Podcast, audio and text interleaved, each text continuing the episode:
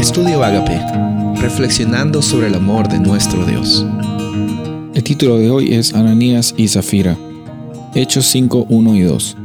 Pero cierto hombre llamado Ananías con Zafira su mujer, vendió una propiedad y se quedó con parte del precio, sabiéndolo también su mujer, y trayendo la otra parte, la puso a los pies de los apóstoles.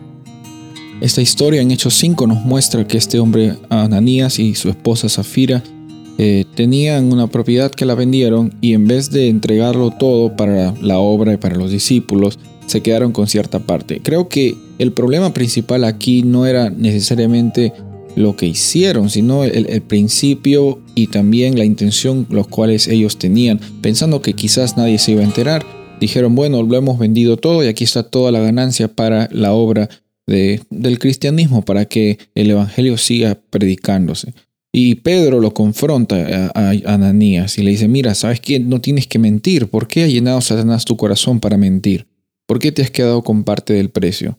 Nadie le había forzado a Ananías ni a Zafira vender su propiedad. Y nadie le había forzado a que mientan diciendo que, bueno, no estamos dando toda nuestra propiedad, sino solo una parte. E, e, ellos tenían la posibilidad siempre de decir la verdad y tenían siempre también la posibilidad de no vender su propiedad.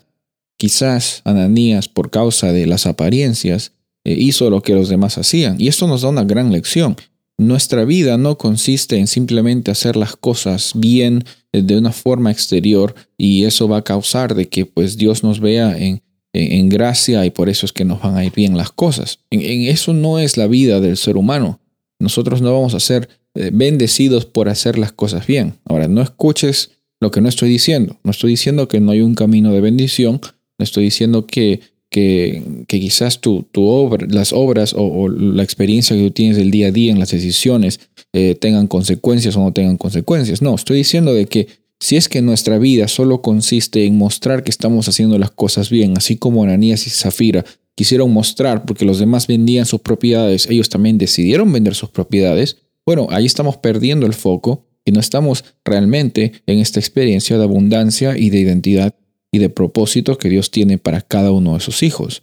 Esa es eh, eh, la esencia, entonces, que Ananías y Zafira no estaban haciendo las cosas porque realmente era una iniciativa de ellos, sino porque las personas alrededor lo estaban haciendo, ellos también lo hicieron y mostraron a los demás que estaban haciendo algo. Que nuestra vida no sea simplemente algo que mostremos a los demás. Que nuestra vida no sea algo solamente que, que nos interese quedar bien con las personas, y tratar de, aparentar cosas hacia afuera.